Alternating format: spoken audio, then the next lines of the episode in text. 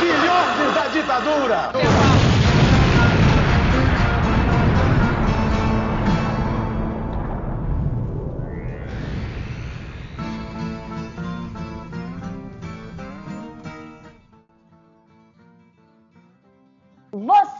Sintonizou na Rádio Metamorfose. Sejam muito bem-vindos aqui em mais um episódio.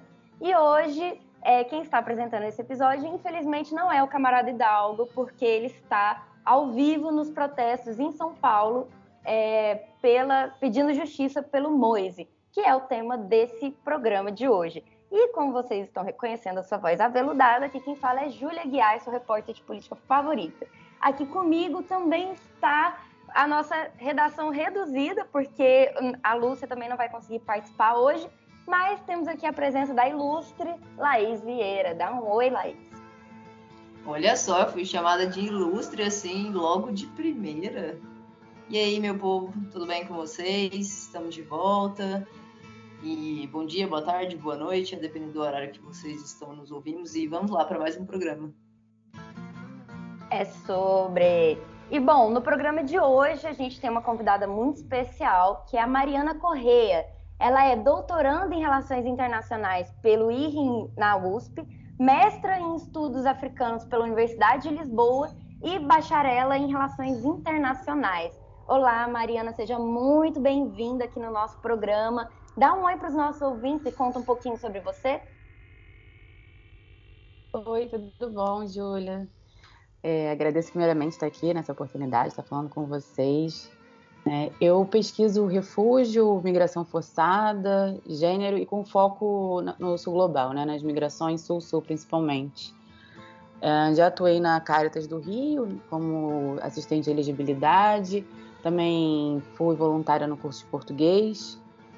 É, no mestrado eu pesquisei o fluxo das congolesas do leste da República Democrática do Congo para o, o Rio de Janeiro.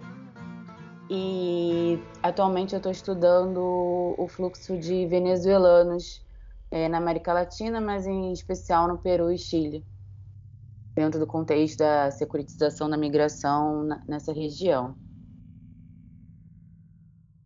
Mais rapidinho aqui, antes da gente entrar no programa de hoje, eu quero convidar vocês a conhecer a nossa página na Benfeitoria, que vai estar linkado no post. Lá você pode dar uma olhada como a gente está fazendo para poder agariar fundos para manter o jornal funcionando. Então, se você quiser ajudar o JM e o nosso podcast Rádio Metamorfose, dá um clique no link e dá uma olhada lá nas doações que podem ser feitas mensalmente para o jornal. Elas vão de 10 reais ao mês até 100 reais. E é, com isso vocês conseguem manter o jornal aqui funcionando. Então dá uma, uma olhadinha no link e de volta para o programa.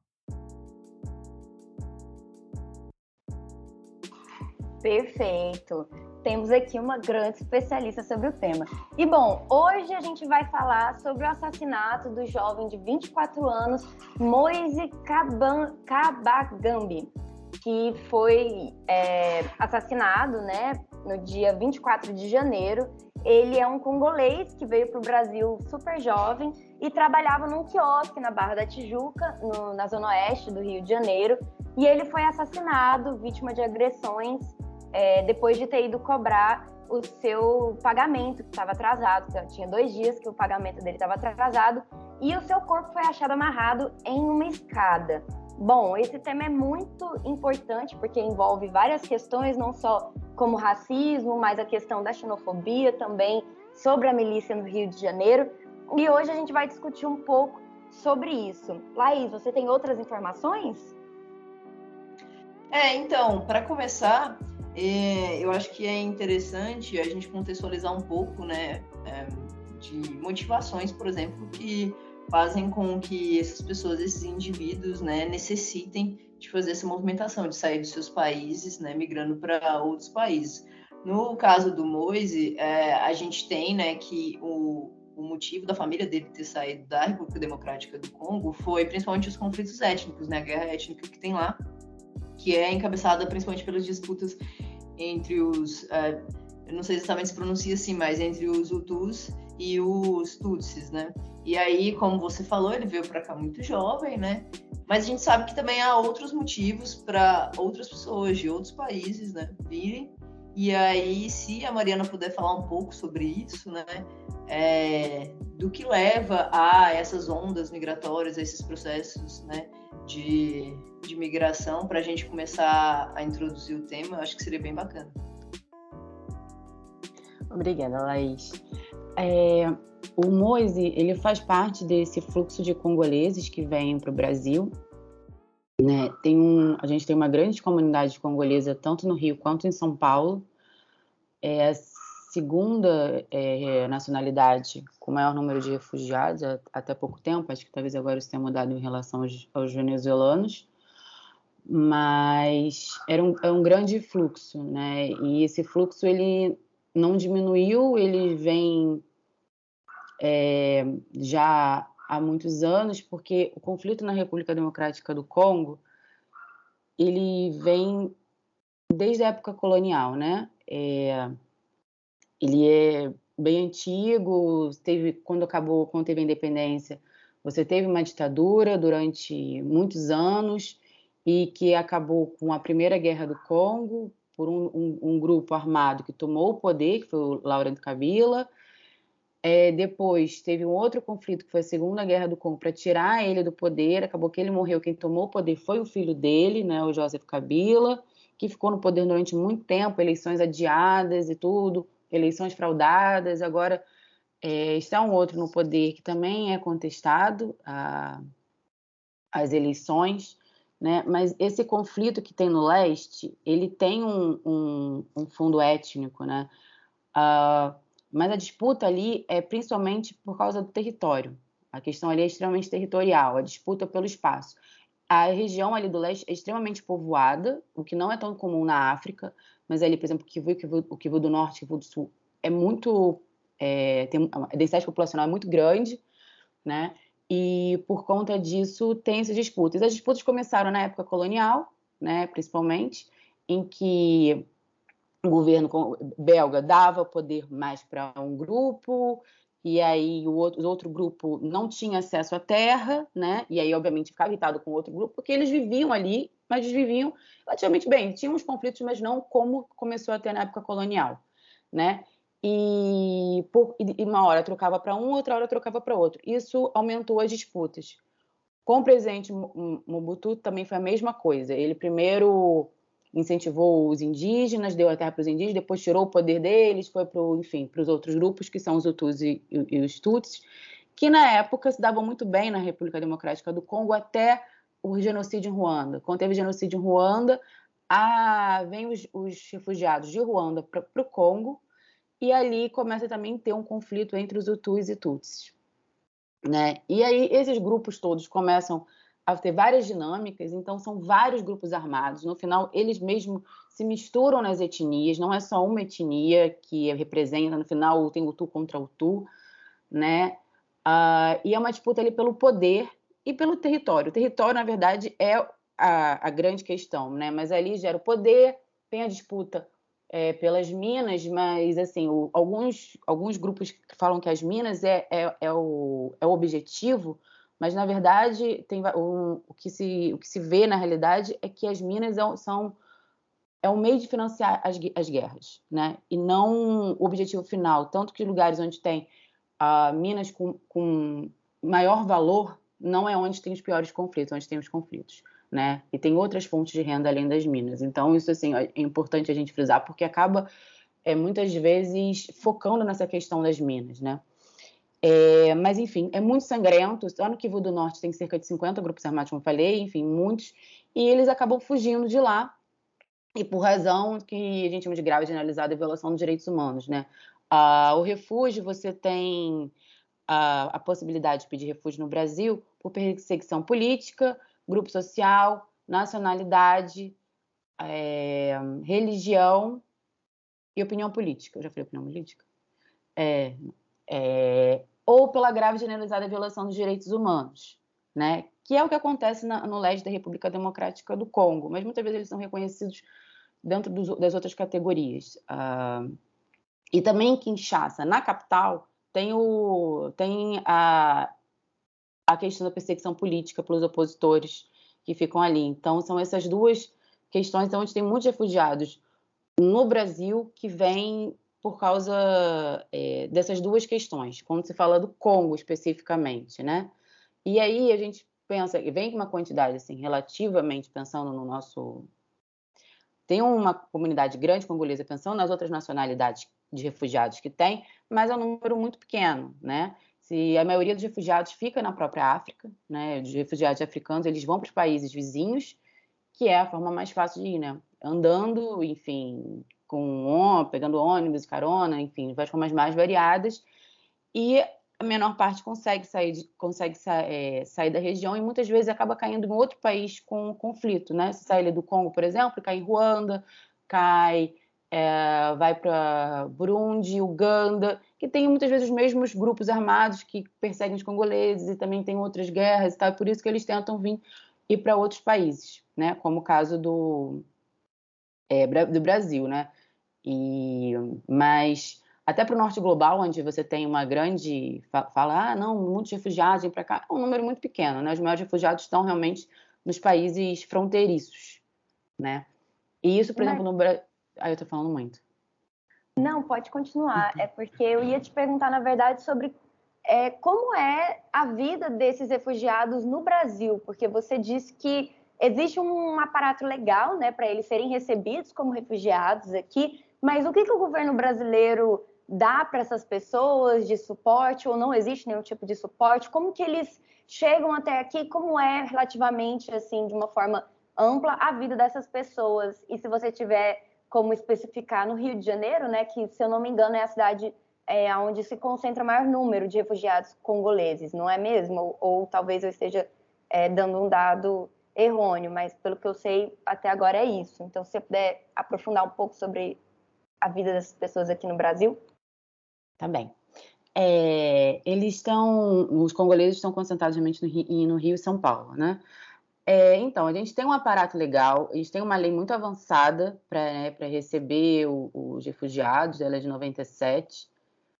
Uh, agora é importante frisar que ela foi criada numa época onde o nosso fluxo era muito pequeno, né? Uh, a gente tinha muitos poucos refugiados que vinham para o Brasil e, na verdade, não só no Brasil como na América Latina, a gente tem várias leis uh, que são avançadas nesse sentido. Mas a implementação é um pouco diferente, né? Não é, funciona exatamente como. Uh, é muito lento o processo, é, é, bem lento. Agora a questão dos venezuelanos começou a ser bem mais rápida, né? Mas a questão demora muito o processo, é, né? É, enfim, é, de reconhecimento. Os venezuelanos foi mais rápida por causa da. De, foi reconhecido como grave generalizada violação dos direitos humanos, então é muito mais fácil processar do que ir caso individual, em caso individual, entrevista e tudo, como é o caso dos congoleses e de outras nacionalidades. Hum, então, eles ficam um tempo, muitas vezes, apenas com, com um protocolo de solicitante de refúgio. Até pouco tempo era um papel, né? Então, você imagina, você ter esse papel para você conseguir um emprego, é muito difícil. Para você abrir uma conta no banco, é reconhecido pela lei, você tem que reconhecer, mas você sempre, um vira e mexe, tem que chamar um advogado para ir, da Caritas, por exemplo, para ir até um, um banco para conseguir abrir uma conta, porque eles não aceitavam, porque não aceita como um documento, né? Agora, esse documento foi modificado, é, se eu não me engano, não é mais um papel. Mas isso já complica a integração, né? E também eles têm o direito de tirar a carteira de trabalho, né? mesmo como solicitante, mas tem essa dificuldade de, da integração por causa da documentação, por causa do idioma, né? É, é, é diferente para um, um, refugiado sírio, é diferente para um refugiado uh, congolês, é diferente para um refugiado, refugiado, venezuelano, né? A gente sabe perfeitamente bem que a cor da pele impacta muito isso. Então, os, os refugiados africanos sofrem muito mais preconceito, assim como os haitianos, e muito mais dificuldade de inserção no mercado por causa do racismo que existe no Brasil, né? E então isso in, impacta muito. E em termos de, de, e aí eles chegam sem conseguir falar o idioma, né? E aí até você conseguir aprender o idioma leva um tempo, enquanto você fica como? A Caritas dá por alguns meses, por exemplo, algum um auxílio, né? o governo, você pode ter o Bolsa Família, Mas se você for pensar, depois que você tem. É, depois de um tempo, quando você não tem mais da casa, tem o Bolsa Família, o valor do Bolsa Família é muito reduzido para você conseguir viver. Né? Uh, por, na, na época que eu fiz a minha pesquisa de mestrado, por exemplo, só o valor do aluguel era muito superior ao valor do, do, do auxílio. Então, isso é uma dificuldade, né? E para você conseguir se, um emprego, você precisa falar bem o idioma. E você leva um tempo para levar para falar o idioma, certo? E fora isso, tem toda a questão de ah, é africano, ah, é, enfim, é, tem a questão da, da, enfim, novamente, do racismo para conseguir um emprego. Enquanto isso, ah, você fica numa situação de extrema vulnerabilidade. A maior parte deles moram em comunidades, né? Tem alguns no centro do Rio, ali na. Algum, chegamente a maioria desses chegaram há mais tempo, tem uns em Brás Pina, tem muitos em. falando de congolês especificamente, em Gramacho. Uh, mas, de modo geral, uh, os refugiados se, lo se localizam, é, enfim, em regiões mais, é, mais vulneráveis, né? Então, sai de uma vulnerabilidade, cai, recai em outra. E e essa integração, enfim, até a questão de abrigo, né? Por exemplo, agora você tem abrigo especificamente para os venezuelanos da Operação Acolhida, mas você não tem um abrigo para refugiados no Rio de Janeiro. Em São Paulo você tem, aqui no Rio você não tem, né? Você vai uh, ficar, eles mandam para você para um abrigo no, no, junto com a população de rua, que é outra, que é outro grupo que tem outras necessidades, eles não querem ficar ali, enfim. Então é muito complicado essa essa integração, né? É... Para as mulheres, por exemplo, que vêm com os filhos, é mais complicado ainda, porque muitas vezes elas não estão com o marido, então tem que cuidar dos filhos, não tem com quem deixar. É... Enfim, e, e, e esse é o próprio preconceito, né? Então, uh, os refugiados, por exemplo, eles normalmente eles costumam trabalhar, né? Então, não só os refugiados, mas os migrantes que vêm do sul global, eles costumam trabalhar em, em trabalhos que os brasileiros não querem, né? Que muitas vezes são em construção civil, açougue, onde as, as condições de trabalho são extremamente complicadas. É, para além disso, né, é, ele, muitas vezes o, o, o, empregador se aproveita da situação dele, dele ser um imigrante, de não conhecer, para poder fazer exploração, de não dar todos os direitos legais, pagar menos. Existem vários relatos nesse sentido, né? Eu acho que essa coisa dele cobrar, né? Acho que pode vir muito desse lugar, né? De, de... eu acho talvez no caso dele, sinceramente, talvez não seja exatamente por ele não conhecer, não achar que ele não conhece a lei, porque ele estava aqui no Brasil desde, desde os 13 anos, então ele foi criado no Brasil, ele conhece os brasileiros, estudou na escola brasileira, tem amigos brasileiros, então talvez ele realmente conhecesse, mas isso não quer dizer que não houvesse um, uma xenofobia, um preconceito em relação ao, ao empregador, né? Com ele. Mas o de, provavelmente, eu não sei, se ele tinha um sotaque, como ele tinha a ver com três anos, talvez isso fosse mais amenizado do que em outros casos, em que o sotaque é muito forte, que tudo isso vai aumentando a vulnerabilidade e a possibilidade de, de, de, exploração, né?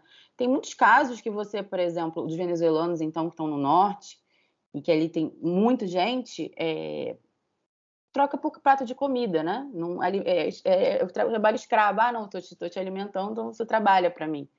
Infelizmente, isso existe muito, né? E a gente não sabe como essa fiscalização ocorre, né? Então, é isso, a gente tem uma lei avançada, mas a parte de integração é extremamente complicada aqui no Brasil, né? Você não...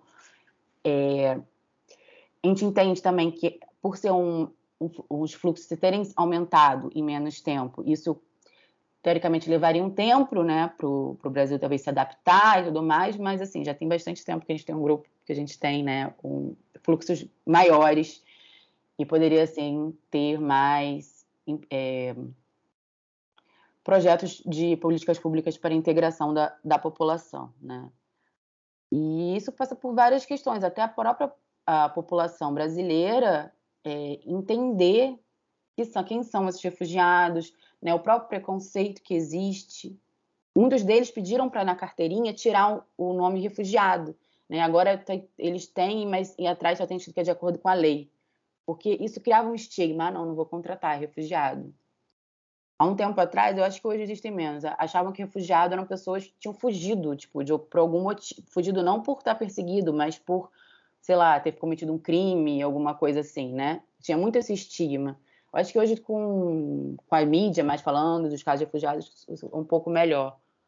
Mas eu acho que a questão da integração é essa. Não sei se você tem mais alguma pergunta nesse sentido. É, não, é, eu queria aproveitar que você falou dessa questão do, do estigma e de alguns pontos que você levantou, é, para comentar algumas coisas, né? Interessante você falar a questão né, do, do mundo do trabalho é, para essa, essas pessoas, porque eu já vi vários relatos né, de casos de, de refugiados, por exemplo, que têm assim, uma altíssima formação nos seus países de origem, né? e aqui é, eles não conseguem cargos é, que são assim ao, ao, nível, à altura da, da sua formação. Já vi casos de professores universitários, por exemplo, que têm que trabalhar em empregos extremamente precários, né? E eu acho que isso também perpassa muito do que você falou sobre essa questão do preconceito é, e do estigma, né? Que é uma coisa é, que também vem sendo discutida com a publicização desse caso. É, eu achei até meio assim, meio irônico, digamos assim, né? Que eu estava lendo uma reportagem que falava como que esse caso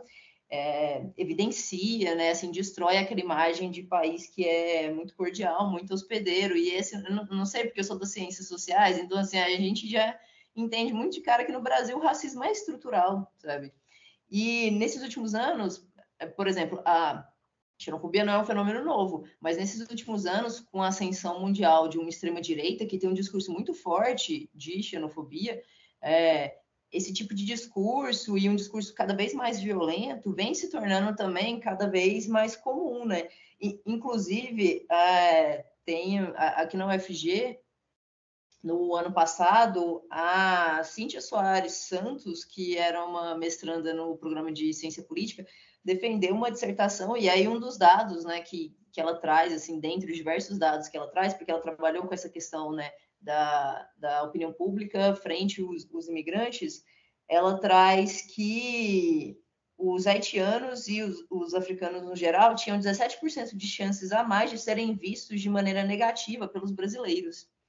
É, então, assim, eu acho que um recorte muito inevitável quando a gente vai falar desses casos, e não só de congoleses, né? Mas acho que é, os venezuelanos, por exemplo, também há alguns anos também tiveram muito em voga na mídia e um discurso extremamente violento, extremamente xenofóbico em cima deles. Então, acho que é impossível a gente falar desse caso sem falar dessa questão do racismo e da xenofobia.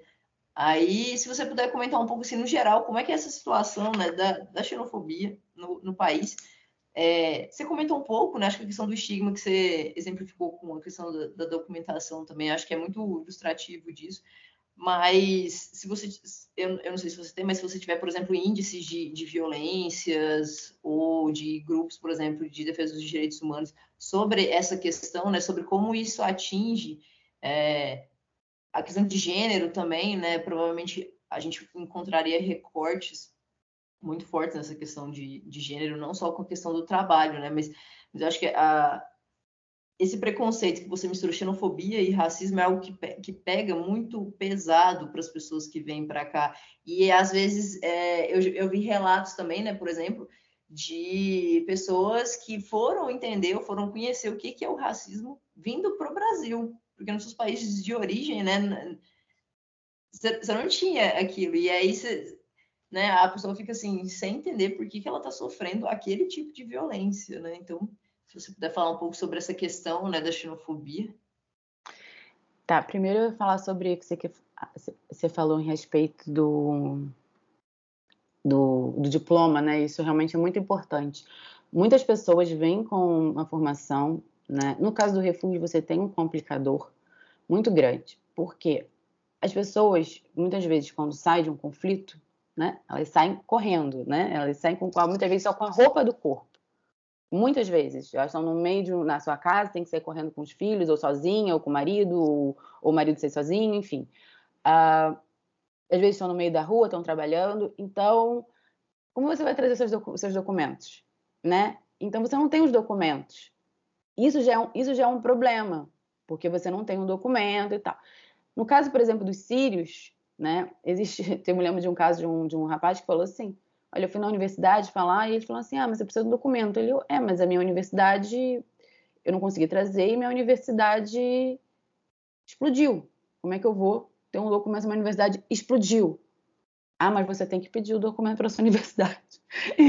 é uma coisa que não né, é, é complicado. Fora isso, tem a revalidação, que é um custo altíssimo. Atualmente, a gente conseguiu, uh, se eu não me engano, Rio, no Rio e São Paulo, não sei se em outros estados, a, a gratuidade, né? Mas isso foi uma, é uma coisa recente. Mas mesmo quando você consegue a revalidação, né? Como é que é, é a, a questão do empregador, né? Ah, mas você né, se formou em tal lugar. Ah, você vem de tal lugar. Não, não, é, é a credibilidade, né? E aí vem a questão novamente do racismo. Isso é muito mais difícil para um para alguém que é negro, para alguém que é africano, porque além de negro tem a questão da África. Ah, não, mas na África ninguém sabe nada. A África é todo mundo pobre, né, subdesenvolvido, enfim. Aí tem um estigma enorme em relação a isso. Mas assim, a minoria consegue trabalhar, né? Os venezuelanos também enfrentam isso, e os venezuelanos você não, você não tem tanta questão da, da, cor da pele, por exemplo, mas eles também têm dificuldade de trabalhar nos seus empregos de origem. Eles também têm, esse, têm essa dificuldade.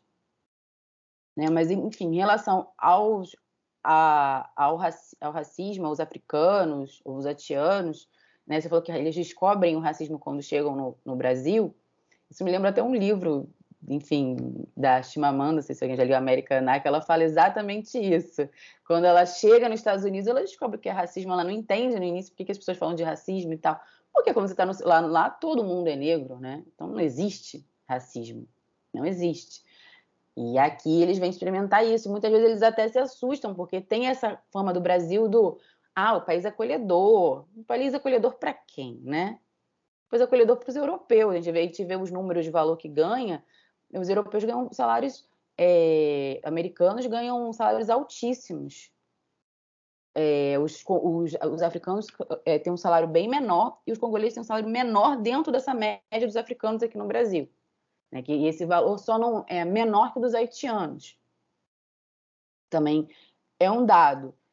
É, em relação a, ao, ao recorte de gênero, né? É, a questão é mais complicado ainda a questão do trabalho, né? Como eu já falei.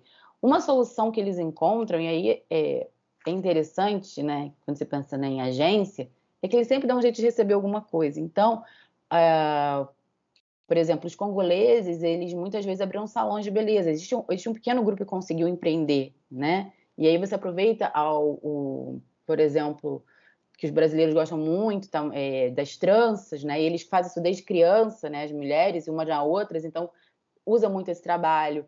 É, tem muitas vezes trabalham com, com a culinária do país. Isso todos os países trabalham muito com a culinária.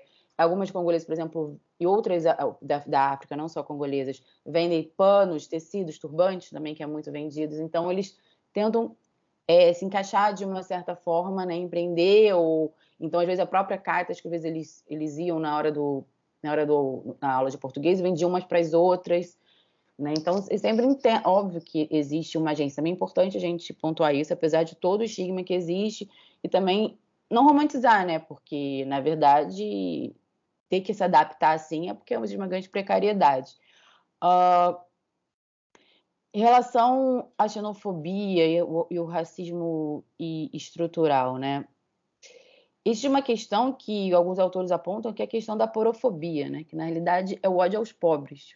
Porque se for alguém que vem da Venezuela, mas com dinheiro, vai chegar aqui não vai ter o mesmo, o mesmo a mesma recepção do que do que aquele que chegou de subnutrido. Né? Tanto é que a gente tem as ondas da Venezuela, e as primeiras ondas eram de pessoas mais abastadas, com maior formação e tal, do que essas últimas ondas. E por isso essas últimas ondas geraram maior xenofobia, tanto no Brasil quanto nos outros países aqui da América do Sul. E principalmente essa questão da, dos, dos venezuelanos é mais ali no norte, onde, onde tem um pouco maior de concentração, aonde já são, é uma região do Brasil já uma região mais pobre, né, com recursos escassos, com é, já, o hospital já não dá conta da população, então você tem mais essa população, a população começa a culpar os venezuelanos os, pela, pelo espaço, e, e aí você tem casos horríveis, teve, já teve casos de, de botar fogo nos, nos, nos, enfim, nas pessoas mesmo, nos, nas, nos pertences, né? Tem vários casos horríveis. E aí você começa a falar que o crime está aumentando com os venezuelanos, porque acontece um venezuelano, todos os venezuelanos são responsáveis, esquece de toda outra violência que ocorre, você vê que o número é ínfimo de, de crimes cometidos pelos migrantes, né? Isso não só no Brasil, né? Isso é muito recorrente também aqui nos países, nossos países vizinhos. E então você fica é, essa questão da violência. Você, eu acho que tem uma violência do Estado, né? Que não te, te, te, te protege, né? Uh, em alguns lugares você tem essa violência, como o caso ali do ali de Roraima, Manaus, você tem a, a questão da violência é, da população contra esses indivíduos, né? Você tem esses casos mais pontuais, como a gente teve aqui no caso do Moisés. Uh, e, essa, tem, e, essa, e a própria habitação, né? Eu acho que é como a violência estrutural do Estado, né? No São Paulo, por exemplo, uh, muitos, muitos venezuelanos, muitos refugiados moram em ocupações. Mas não são as ocupações organizadas por grupos que têm todas as regras. É muito difícil eles entrarem nessa ocupação porque tem várias regras para entrar e tal. Isso é uma coisa que está mudando um pouco em algumas ocupações. Mas eles normalmente moram em ocupações onde não é, não é que não é organizada, não é por um grupo que do MS, é, dos sem teto, por exemplo, não, e aí eles são muitas vezes moram em condições péssimas, em lugares que não tem segurança nenhuma, né? E não tem essa organização e muitas vezes cobram valores absurdos. Então você também está sujeito a, a, esse tipo de exploração, né? Habitacional. Então acho que o quadro assim de, de, é, de de xenofobia bem grande, né? E, e, e eu acho que, que, é isso, como eu já falei, né? Eu acho que a gente tem que se atentar para de onde vem essa xenofobia, contra quem, né? E aí é contra os mais pobres, e aí você tem uma escala que é contra os negros. Uh, tem um caso, por exemplo, que agora me recordei, que não teve aquele caso do ebola na Guiné, na Guiné-Conakry, se não me engano, a, uma, uma, uma para a gente falou que tava, tinha ido para o hospital, estava doente, aí chegou lá e falaram assim, você vem do vem da África, vem trazer bola para gente, vai embora, sai daqui. E assim, o primeiro que você não pode você não pode expulsar um paciente, né? E já se com ebola seria extremamente grave, poderia passar para todo mundo. Não era o caso o Congo não fica, não fica perto da Guiné, né? É outro país. E existe essa, essa generalização África, né? Tudo que vem da África. Então, os próprios, os próprios africanos, né, dentro das comunidades mais carentes aqui no Brasil, também sofrem preconceito entre os próprios, é, entre, além do racismo, entre, entre outros negros, por serem africanos, por serem refugiados. Então, é, é um acúmulo de, de, de, né, de preconceito né, que existe. Né?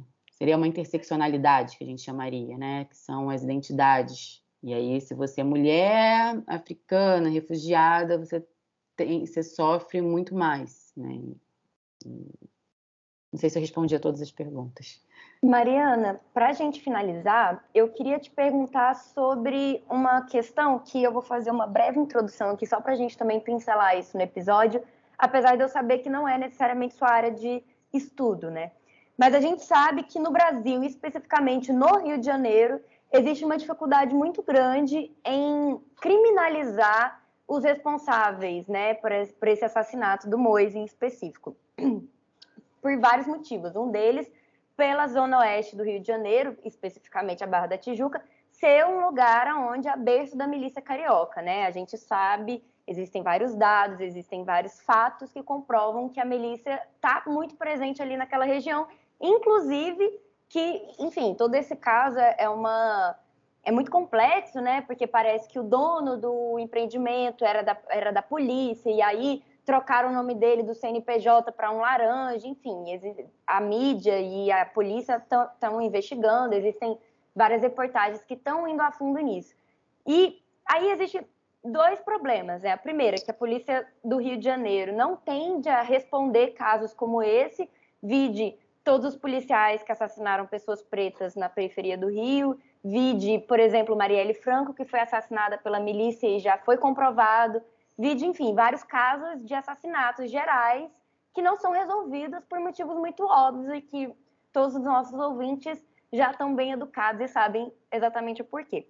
Mas aí uma coisa que me chamou muito a atenção, e é a minha pergunta para você, porque já entra mais no seu, na sua área de estudo, é justamente a internacionalização desse caso, né? Está havendo uma, um movimento de, principalmente, é, grupos de direitos humanos para tentar internacionalizar esse caso e fazer com que a ONU responsabilize os culpados e responsabilize o Estado brasileiro é, sobre isso, né? E aí eu queria te perguntar se isso realmente é possível e se existe alguma coisa, é, tanto jurídica, mas a nível internacional, de pressão internacional, que possa fazer com que haja algum tipo de mudança na forma como os, os não só congoleses, mas é, refugiados sejam tratados no Brasil. Existe alguma possibilidade desse caso ser resolvido a nível internacional ou é uma possibilidade que é um pouco mais complexa do que só responsabilizar a nível internacional, ou, enfim, se você puder comentar um pouco sobre isso.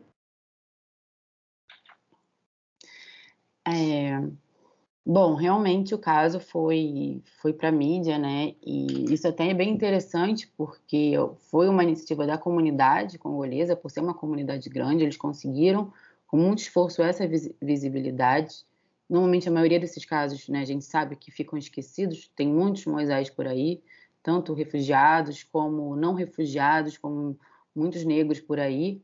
Né? Aí vem justamente também a questão da, da, da, da classe, né, da profobia, né? porque se fosse uma pessoa com, com, com uma condição financeira alta, boa, né, seria, seria tratado de outra forma diferente, né? Teria rapidamente teria tido uma mobilização, teria um advogado, seria teria sido muito mais rápido. E provavelmente não teria acontecido, né? A gente sabe perfeitamente bem que se fosse um, um, um inglês na praia, não teria acontecido isso, né? Então, tem todas essas, essas questões envolvidas. Uh, bom, acho que a pressão, inicialmente, faz a pressão que já teve, já fez com que três fossem presos, isso já foi é, um, uma grande conquista, né? Porque foram atrás, não simplesmente ignoraram o caso. Acho que a própria pressão da mídia brasileira é, já faz com que talvez o caso tenha um andamento mais, mais rápido. Se não for resolvido, sim, tem a possibilidade de você ir para os tribunais internacionais, né? Você pode entrar o próprio tribunal aqui da, da, da América Latina, né, da OEA, mas, enfim, você tem essas possibilidades de, de tribunais internacionais. É possível, sim, tem casos que, que, que, que, chegam, mas eu acho que, assim, que é possível também a gente conseguir, só com a pressão, conseguir resolver o caso, até porque seria muito mais rápido, né? Se você for para os tribunais, vai demorar muito mais tempo até eles, eles serem é, ser, ser resolvido. Uma questão também que acho que, que vai para a questão da mídia internacional é, é, acabar com esse mito do Brasil, que acho que não acaba, do Brasil país acolhedor, né? Isso acaba sendo um pouco de balde de água fria, assim. O Brasil é um país acolhedor, mas como assim está acontecendo isso, né? Eu acho que que é até interessante para a gente pensar no próprio posicionamento do Brasil, porque para o Brasil é muito confortável ter esse, esse, posicionamento. Se ele passa a ser questionado de fora com isso, então, talvez, sei, tem alguma pressão para talvez de alguma forma gradativa, né, você mudar. Mas sim, há uma possibilidade dos tribunais internacionais, mas a questão da milícia realmente pode atrasar um pouco, mas eu não sei até que ponto esse, esse caso estava realmente envolvido na milícia, né? Qual é, qual é o grau dele também na milícia, né? Opa, não sei exatamente, não tenho essas informações, né?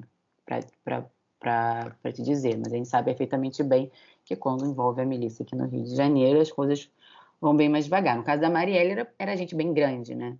Gente bem grande tentando, queria acabar com ela para acabar com o fim. Então, infelizmente, a gente não teve até hoje a resolução é, do caso. Tenho esperança que no caso dele seja mais, mais simples, mas assim, não tenho mais dados para afirmar nada.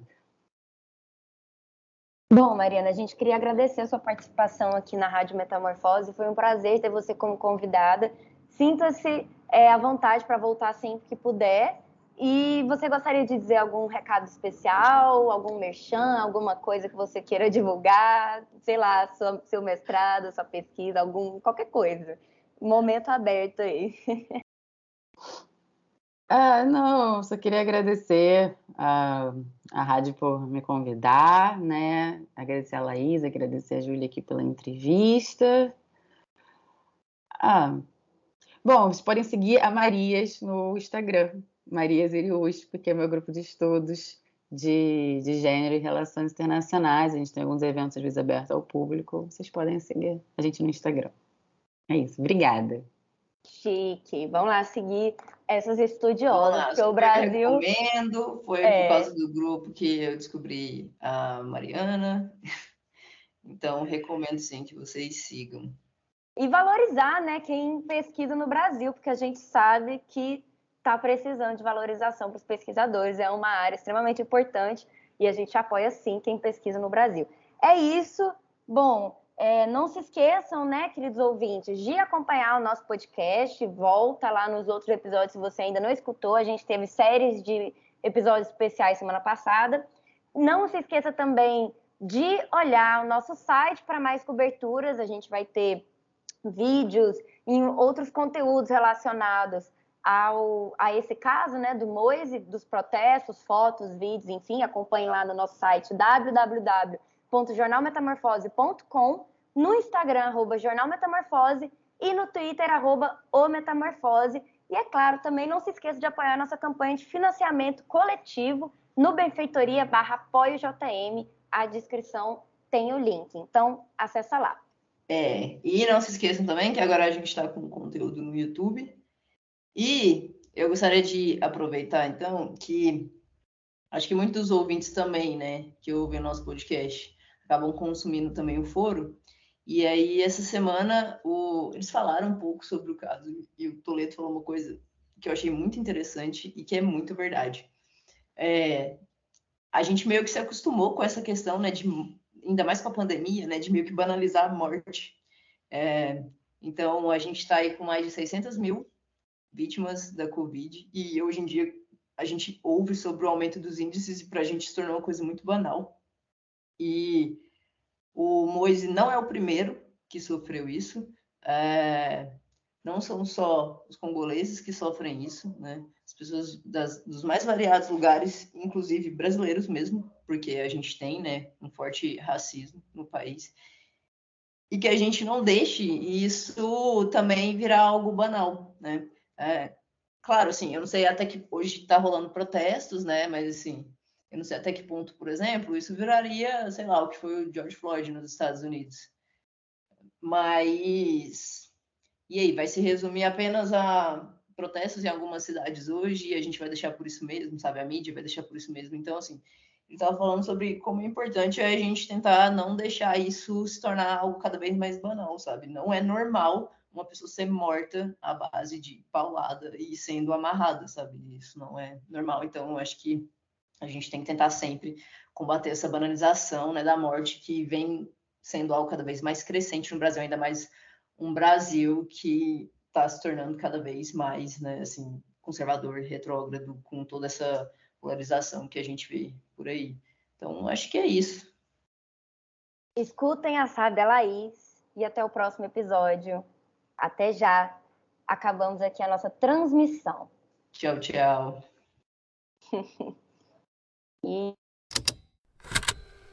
Estalo Podcasts.